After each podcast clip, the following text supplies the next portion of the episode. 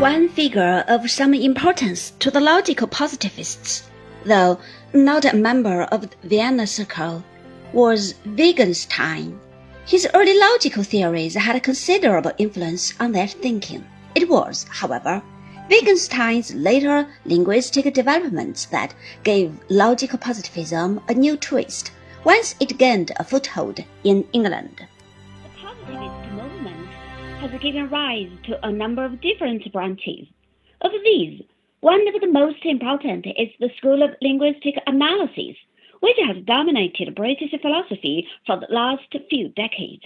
It shares with orthodox logical positivism the principle that all philosophical perplexities are the outcome of slovenly use of language.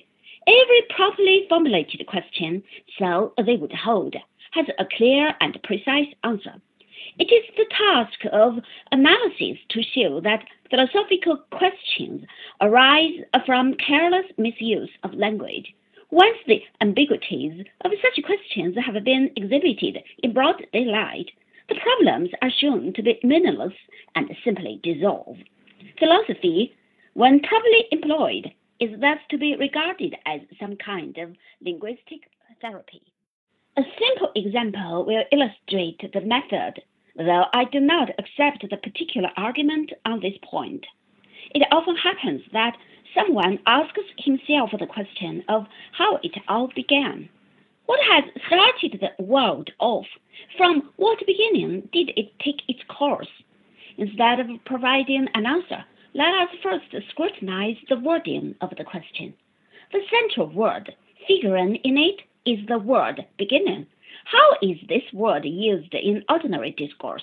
To settle this subsidiary query, we must look at the kind of situation in which we ordinarily use the word. We might think, perhaps, of a symphony concert and speak of it as beginning at eight o'clock. Before the beginning, we might have gone out to dinner in town, and after the concert, we shall go home. The important thing to note is that it makes sense to ask what came before the beginning and what came after it.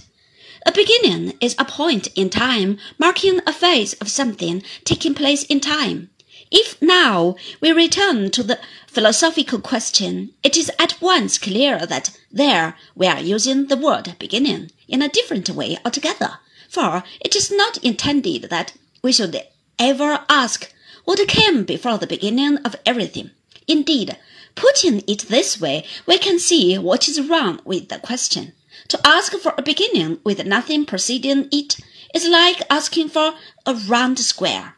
Once we have seen this, we shall stop asking the question because we see that it is senseless.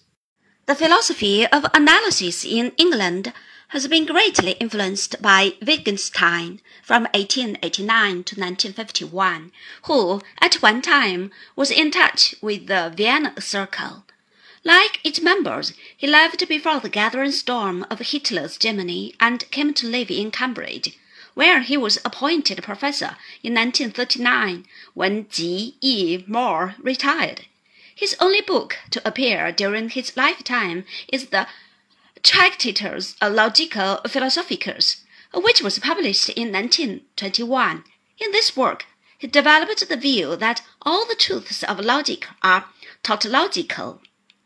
A tautology, in his technical sense, is a proposition of which the contradictory is self contradictory. The word tautological in this sense corresponds roughly to the more usual term analytic. In later years, his interests led him away from logic to linguistic analysis. As records of his views exist, they are to be found in lecture notes and in the posthumous collection of his papers, of which two volumes are so far to hand. Because of his peculiar and somewhat esoteric style, he is not easy to describe in a summary fashion. Perhaps a fair statement of the basic tenet of his later philosophic theory is that the meaning of a word is its use.